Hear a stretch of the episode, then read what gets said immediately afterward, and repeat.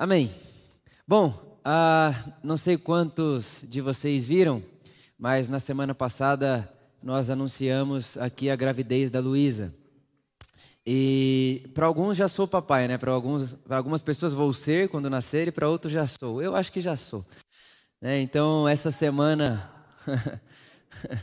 essa semana a gente precisou ir ao hospital e a Luísa ela tem tido muito enjoo, enfim.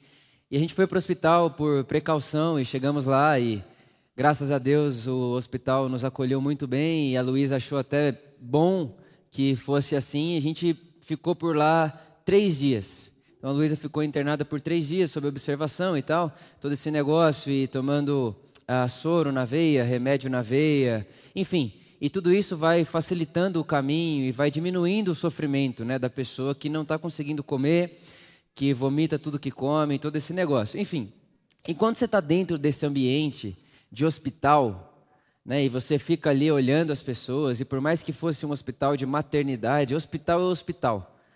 Né, então você ouve histórias de hospital. E, e, e, histórias de hospital tem aquela, aquele DNA de hospital. Não importa se é UTI ou maternidade, tem um DNA de hospital. É médico. E dentro dessas histórias você ouve uma diversidade gigantesca. Algumas pessoas contam para você de bons momentos que passaram no hospital e experiências milagrosas que tiveram. E em contrapartida, outras pessoas contam sobre os seus traumas e seus medos e as perdas que tiveram num ambiente como aquele. Pessoas que perderam filhos, enfim. Então, dentro de um hospital, você encontra muitas experiências e memórias. E quando você vai ouvir a história das pessoas, quando elas estão falando a respeito dessas experiências de dentro do hospital, geralmente, no meio da história dela, no meio do que ela conta a você ou daquilo que ela escreve para você, ela vai usar esse termo que nós chamamos de vontade de Deus. Ah, mas é a vontade de Deus. Deus quis que fosse assim. Essa semana, o que nós recebemos de mensagem dizendo, Vitor, calma, a vontade de Deus será feita. É, é quase que um jargão e uma, um, um, conceito e uma, uma nomenclatura que nós aderimos para momentos da nossa vida de vulnerabilidade. Então, quando nós nos sentimos vulneráveis demais e um pouco receosos e com um pouco de medo, e às vezes até um pouco ansioso, a gente tenta clamar a vontade de Deus. Deus, que é a sua vontade, que é a sua vontade, que é a sua vontade. Então, essa, essa, esse termo, vontade de Deus, que seja feita a vontade de Deus ou foi feita a vontade de Deus, é um ponto de referência para a espiritualidade de muitas pessoas. E enquanto eu refletia sobre isso no hospital, eu me lembrei de quando eu era adolescente e aprendi, olha só isso, eu aprendi na minha adolescência que chegaria o dia ou do juízo final ou o dia que eu morresse, que eu me encontraria com Deus. E quando eu me encontrasse com Deus, eu levaria para Deus o livro da minha vida. Era como se, com as minhas escolhas e aquilo que eu escolhi fazer da vida, eu estivesse escrevendo um livro. E eu levaria esse livro para Deus, quando me encontrasse com Ele. E quando eu chegasse diante de Deus e desse a Deus o livro que eu escrevi, Ele pegaria o livro que eu escrevi na mão e pegaria o livro que Ele escreveu para mim antes da fundação do mundo. Então eu entregaria para Ele o livro que eu escrevi e ele, no momento, abriria o livro que ele escreveu sobre mim. E aí ele ia começar a comparar os dois. E aí, vamos, vamos supor, na época era esse o exemplo que eu tinha. Vamos supor que eu chegue lá e diga: Deus, olha aqui, no meu livro que eu escrevi na, sobre a minha vida, eu fui engenheiro, fiz engenharia. Aí no livro de Deus estava escrito que o Vitor deveria fazer a astronomia. Então queima a página da engenharia, perdeu. Aí Deus, aqui no meu livro, está escrito que eu casa...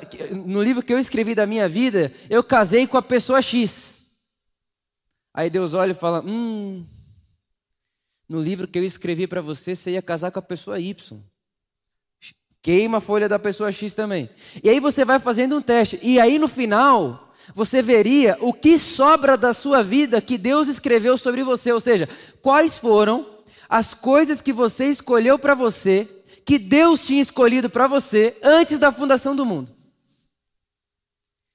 Acertar, gabaritar o livro era o significado de fazer a vontade de Deus.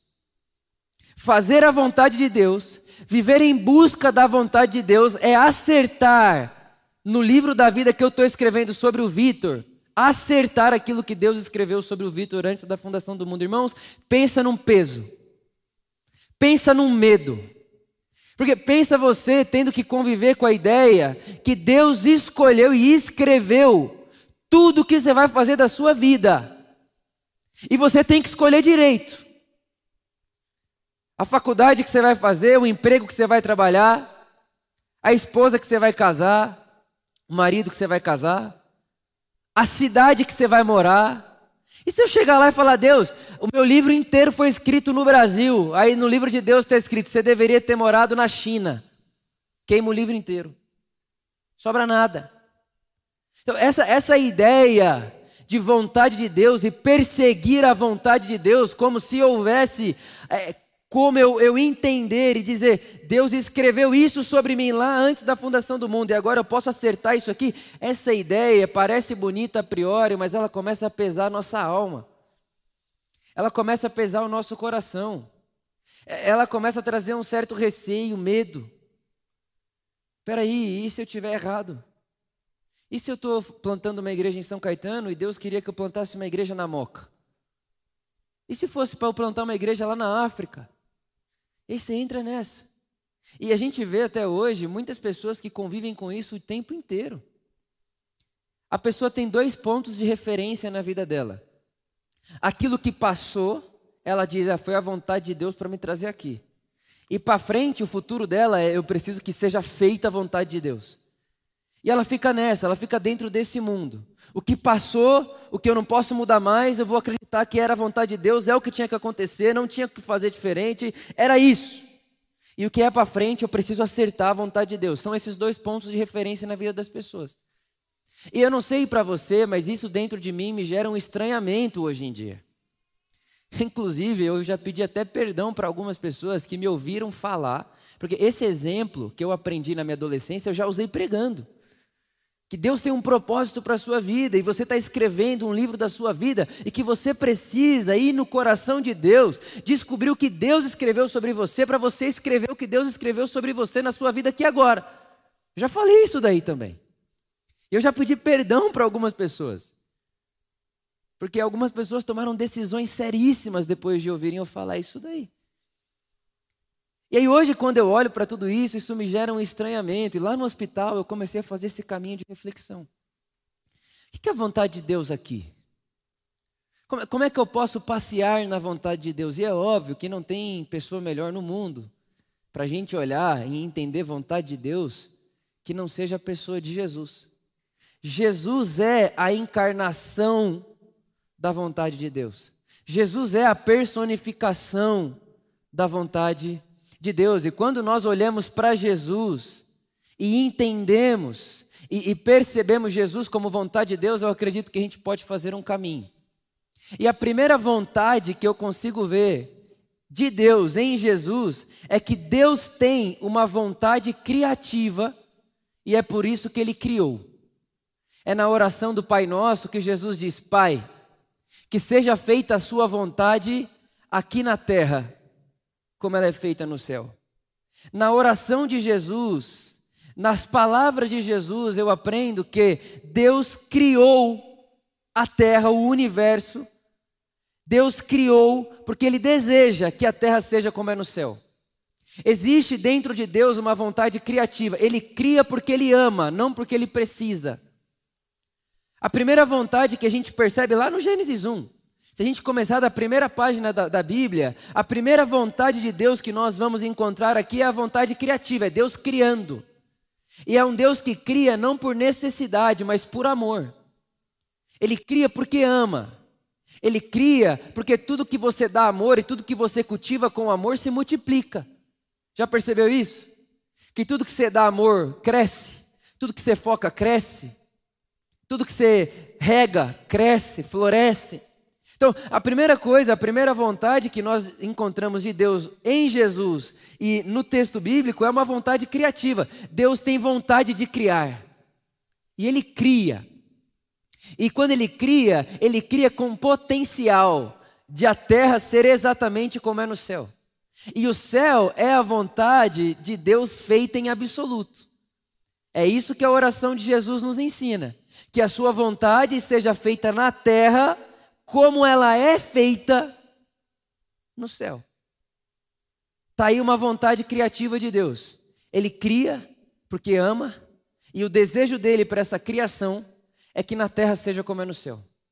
Só que todos nós aqui sabemos, nós, seres humanos, colocados como supervisores, como cuidadores, como, como governantes da criação e do mundo, por termos em nós a imagem de Deus e a consciência, nós seres humanos, nós fraturamos a criação. Nós fraturamos, nós machucamos a criação que Deus criou. Nós ferimos tanto o nosso próximo como o mundo criado. Tudo foi ferido. E na ferida, tudo saiu da harmonia. Bagunçou. Bagunçou.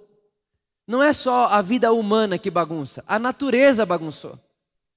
É por isso que você vê hoje animal tendo que comer outro animal. Isso não existia na harmonia da criação.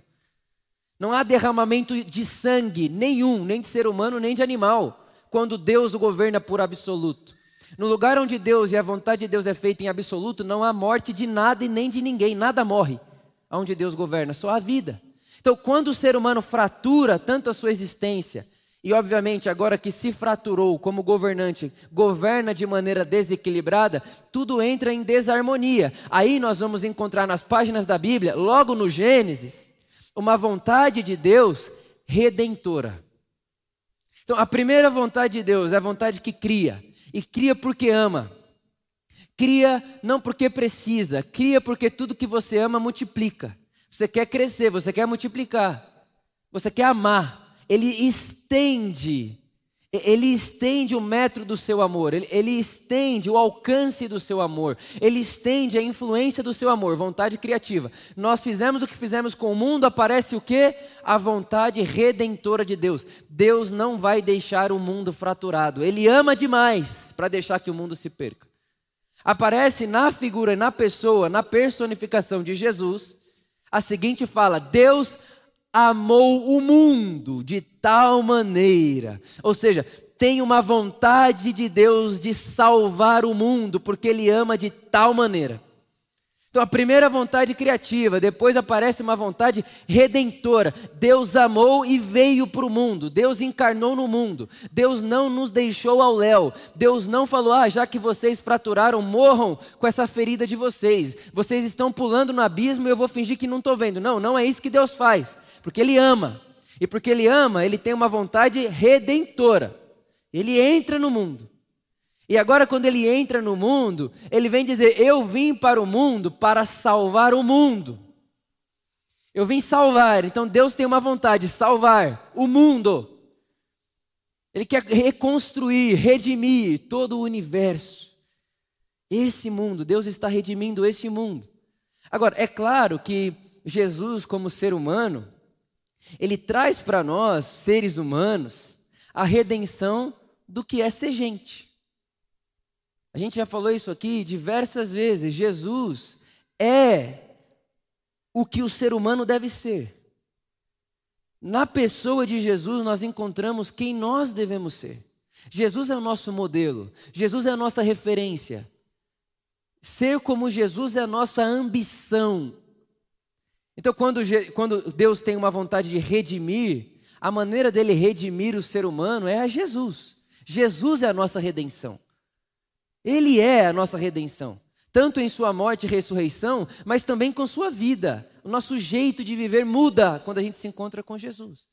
Então, sim, Deus tem uma vontade que cria, Deus tem uma vontade que redime, e isso aqui é tudo muito bonito e muito legal.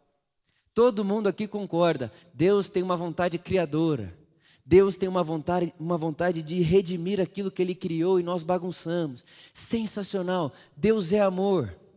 Deus nos ama, Deus quer nos curar, Deus quer nos sarar. Maravilhoso, sensacional. Agora, a pergunta que fica é: e na nossa vida? Na nossa vida pessoal, qual a vontade de Deus?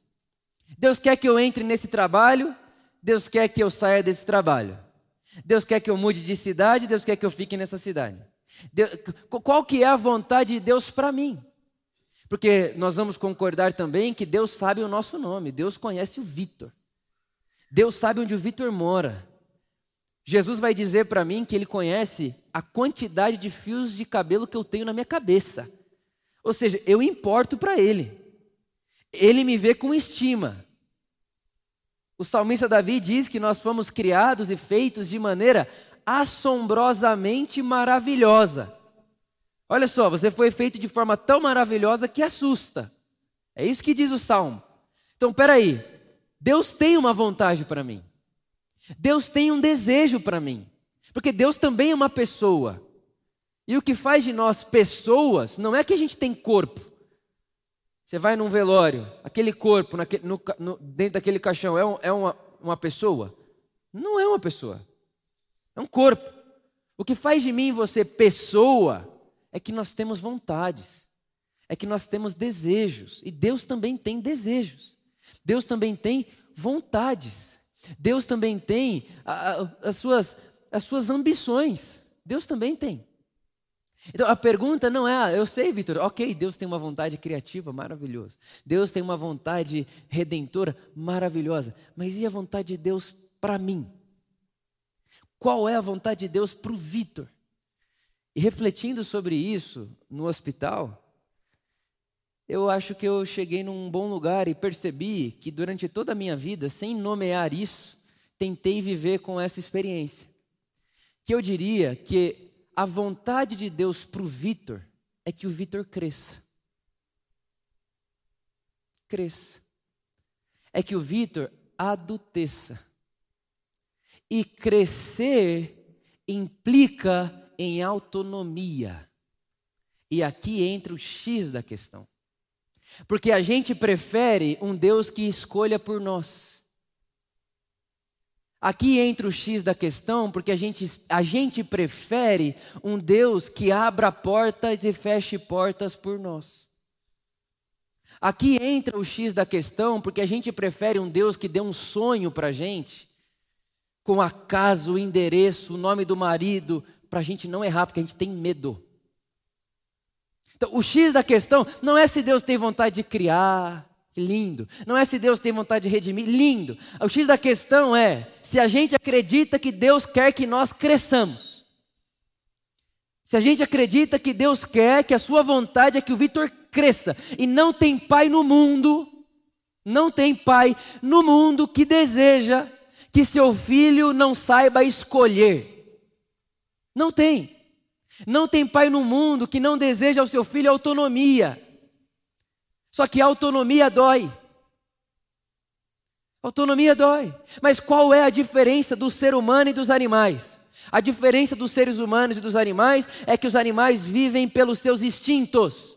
Cachorro não precisa aprender a ser cachorro. Gato não precisa aprender a ser gato. Não precisa. É instinto. Ser humano não.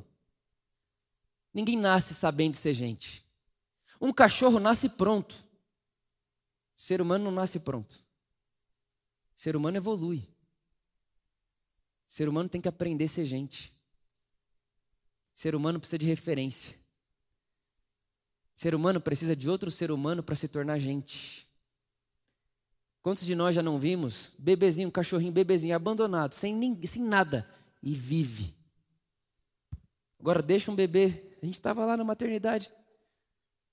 Tem uma área que fica os bebês que precisaram ir para a UTI e tal. Você deixa aquilo ali. Não dura, não sobrevive. Por quê? Porque nós temos uma diferença de tudo o resto que foi criado. A gente não nasce pronto e nem com instinto. A gente nasce com potencial de se tornar gente. E para se tornarmos gente, a gente precisa de gente. E aí entra essa grande. Esse, esse jargão, vontade de Deus, que para muitos é uma muleta. E falo isso com toda a cautela do meu coração, porque é muito fácil a gente falar, não, mas foi a vontade de Deus que fosse assim. É muito fácil, tira de mim. Mas não foi Deus que escolheu. Ah, não, mas era a vontade de Deus que isso acontecesse, era a vontade de Deus. E aí a gente vai jogando tudo para Deus. Isso é muito fácil. Isso é uma espiritualidade infantilizada. A culpa é da Eva, a culpa é da cobra, a culpa é de Deus, a culpa é do Adão, a culpa é da Eva, a culpa é da cobra, a culpa é de Deus, e tudo é culpa é um do outro, e eu não ganho autonomia de falar, eu escolhi. Foi eu. Eu que escolhi. Porque é Deus, se essa, olha Deus, se eu entrar nesse emprego, foi você que me deu esse emprego. Aí é fácil, porque eu entro lá, Deus me deu esse emprego e Deus me deu. Aí eu sou mandado embora. Ah, Deus abre porta, Deus fecha a porta. Mas foi mandado embora porque é ruim.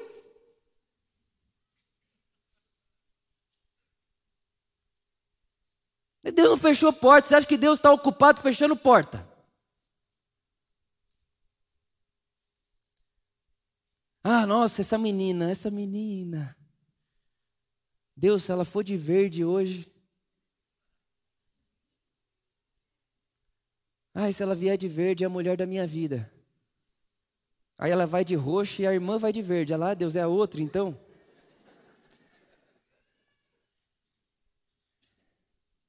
E aí o pior é quando ela, a menina que o menino falou, se ela for de verde, é a menina da minha vida, o pior é quando ela vai de verde. Porque ele tem certeza certeza que é a vontade de Deus.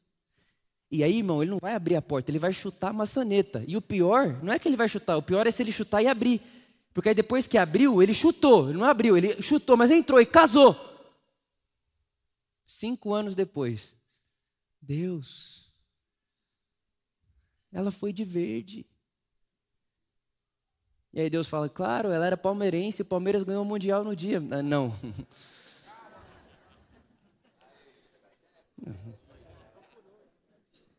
Aí não, aí Deus vai falar, aí não, bebê, calma aí. Mas percebe como é muito fácil a gente utilizar o jargão vontade de Deus como uma muleta que sustenta a minha infantilidade?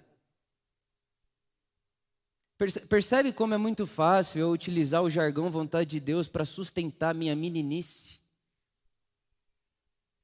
Então eu quero tentar dar para você um significado de como tomar decisões na sua vida e na minha vida.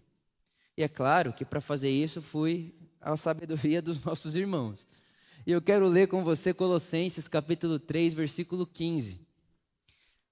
Onde o nosso irmão Paulo diz assim: Que a paz de Cristo seja o juiz em seu coração, visto que vocês foram chamados para viver em paz, como membros de um só corpo. Primeira coisa, irmãos, que a paz de Cristo seja o juiz no seu coração.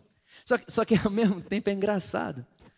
Porque você imagina se eu chegar aqui para você e falar assim, irmãos, tomei uma decisão em relação a puro amor. Tomei uma decisão, vai virar, a gente vai virar 180 graus, vai virar isso aqui, vai virar de ponta cabeça. Aí então falar, ah, Vitor, que legal. Falei, é, Deus falou comigo, e você está em paz? Estou em paz.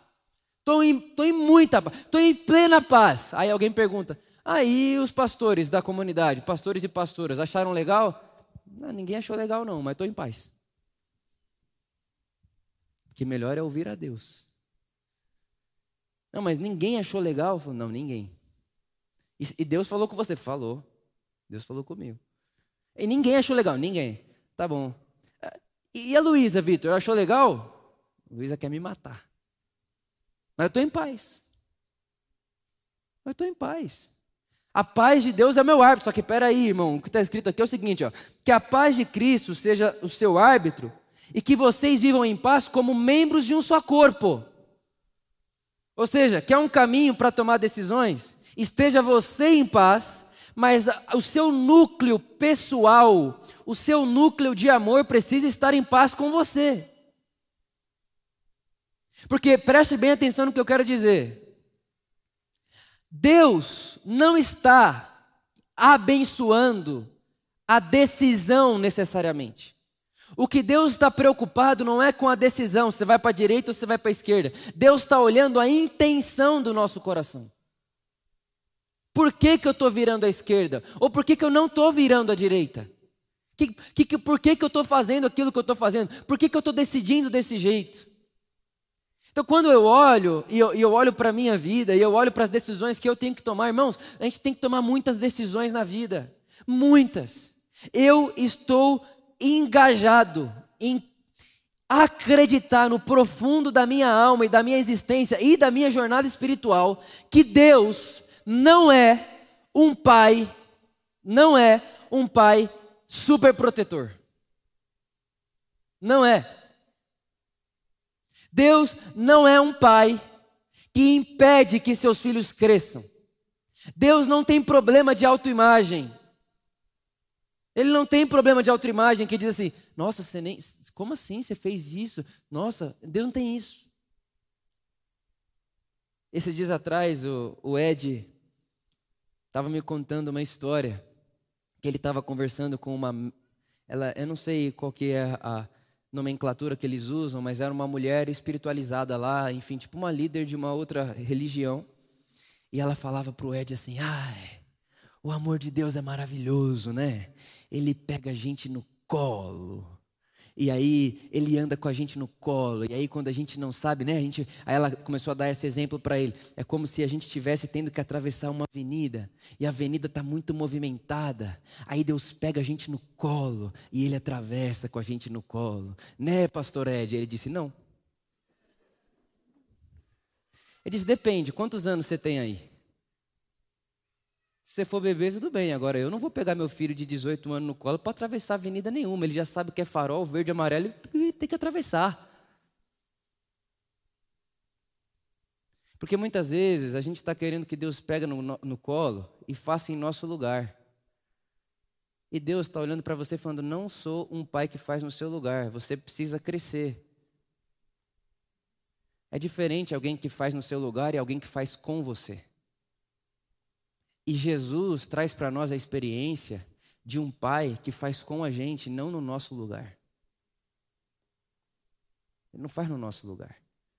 Não adianta a Luísa sair hoje lá do hospital e aí o médico deu para ela tudo que ela precisa tomar, tudo que ela precisa fazer. Ó, de quatro em quatro horas você vai fazer isso, de duas em duas. Aí ela fala assim: Ah, não, Vitor, eu estou aqui em casa, que seja feita a vontade de Deus. Aí eu olho para ela e digo: Amém, amor, isso que é fé. Aí Deus vai olhar e vai falar assim: vocês estão, de, vocês estão de sacanagem.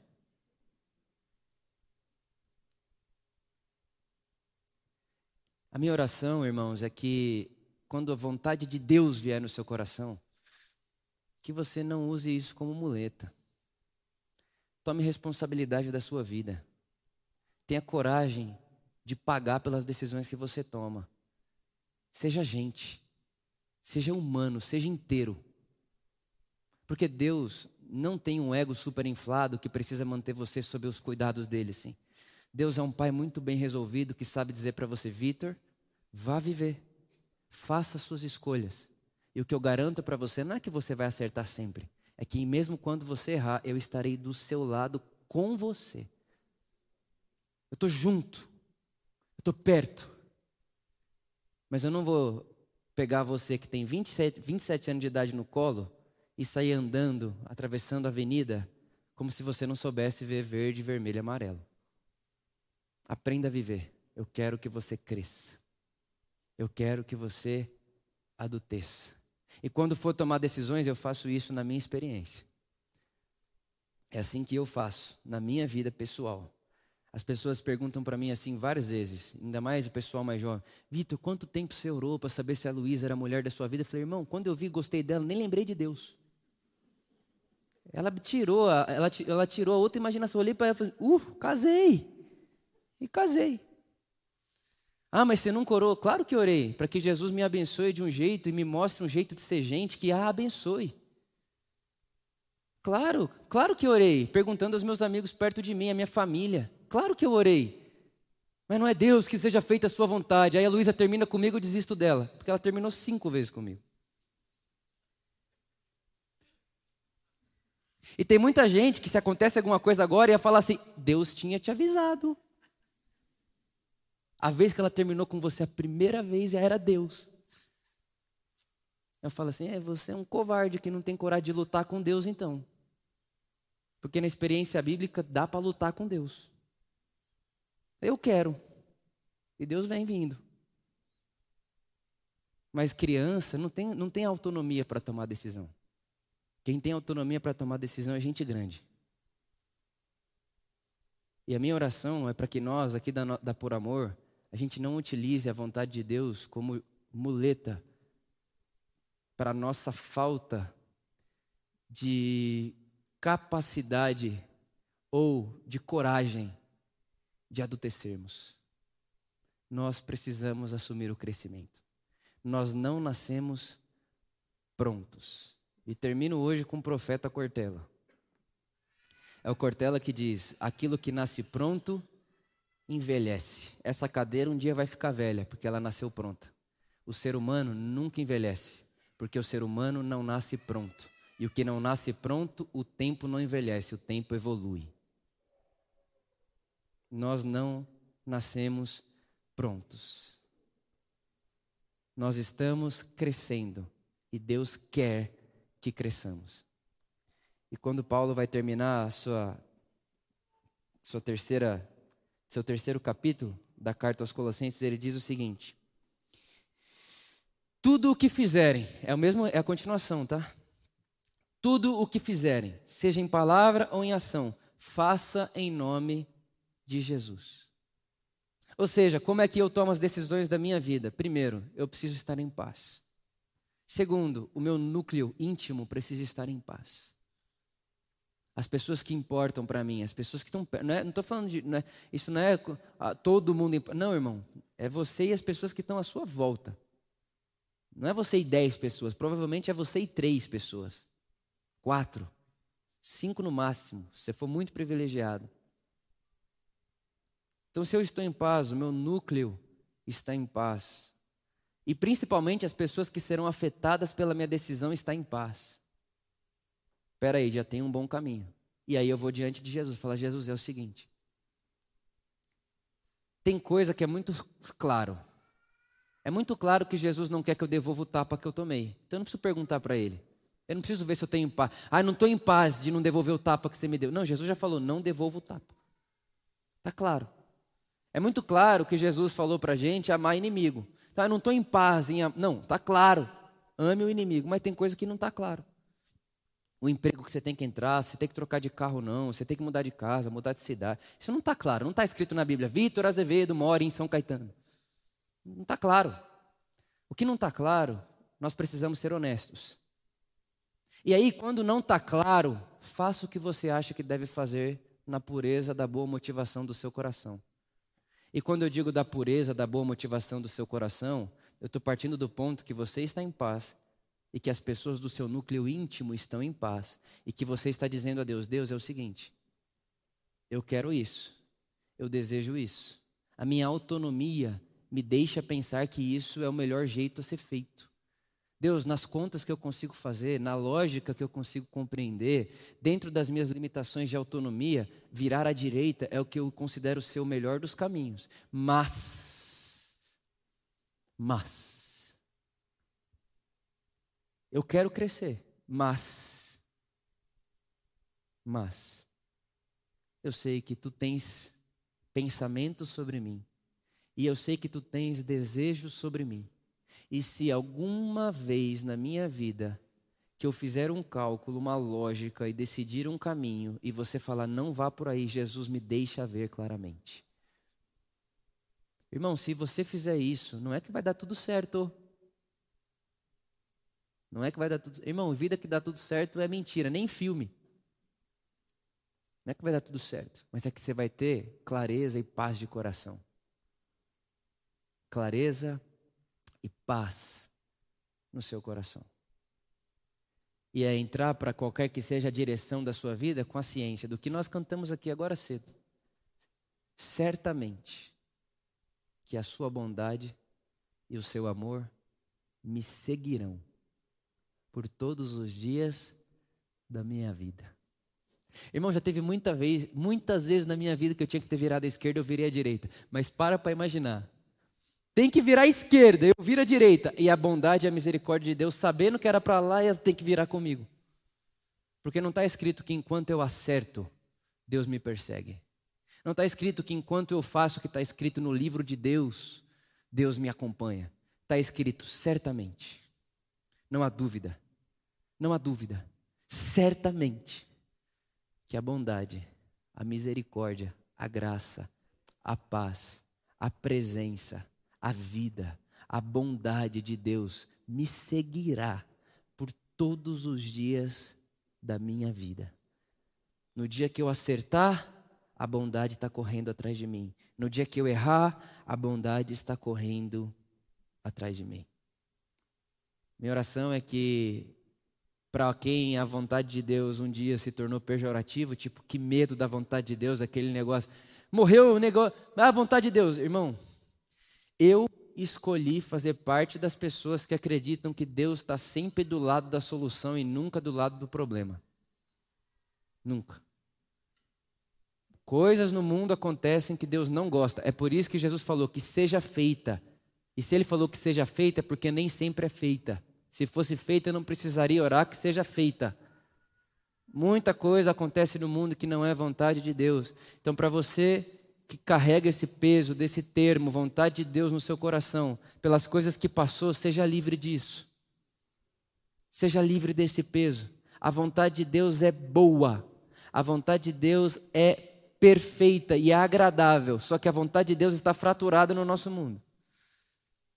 Está fraturada e muita coisa na nossa vida vai acontecer e coisas que Deus não gosta vai acontecer porque no mundo acontecem coisas que Deus não gosta. E ele está do lado da solução, ele vai sofrer com essa injustiça. Ele não é a origem da injustiça, ele sofre com a injustiça. Então, para você que tem um trauma, um peso do passado e a vontade de Deus, Deus sabe que Deus sabe o que faz, já viu essa? Não, Deus sabe o que faz. O cara bateu o carro, morreu no acidente de carro, Deus sabe o que faz. Tipo, o que, que Deus fez? Ele que derrapou o carro? O que, que é isso? Onde a gente vai parar com esse Deus? Esse Deus aí na minha leitura bíblica, chama outra coisa. Que Deus derrapou o carro, Deus sabe o que faz. Aquela história, já viu?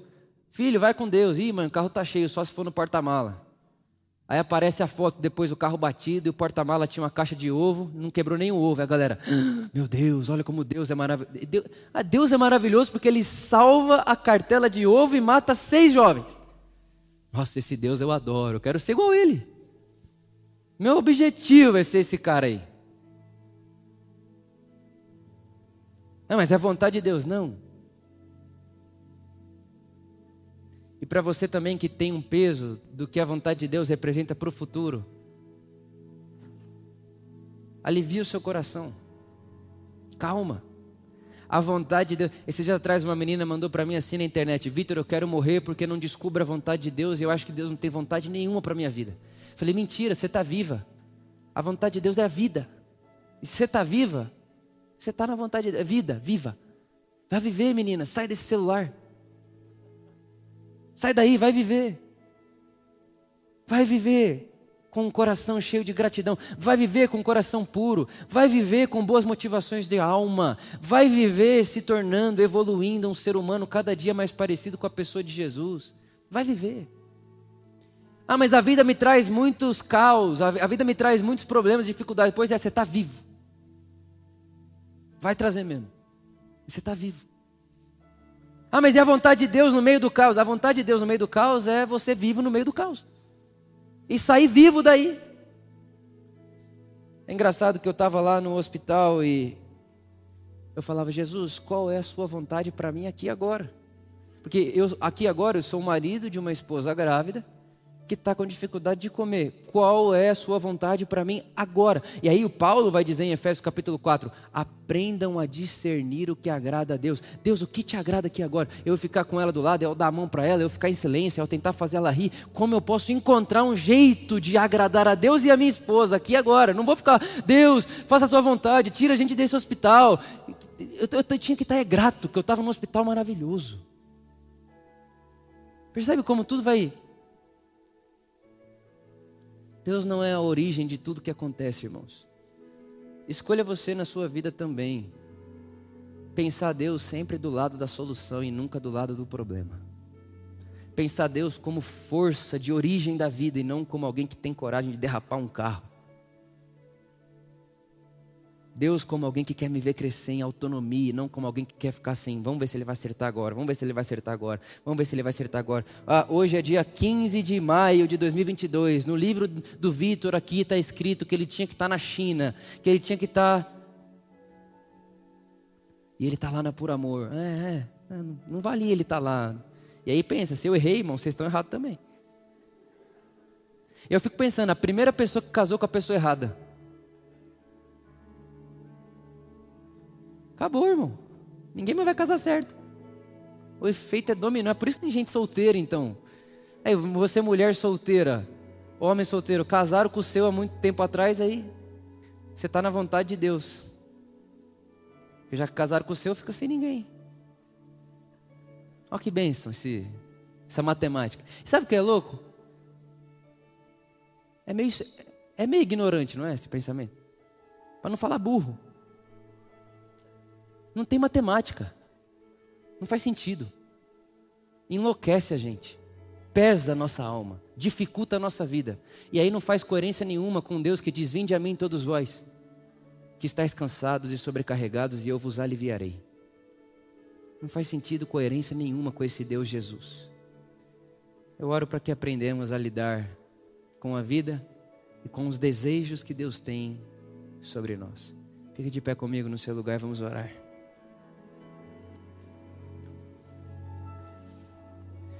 E depois de pregar o que eu preguei, quero fazer a oração mais rápida que eu já fiz aqui nessa comunidade. Pai, nos ensina a experimentarmos a Sua vontade. Amém.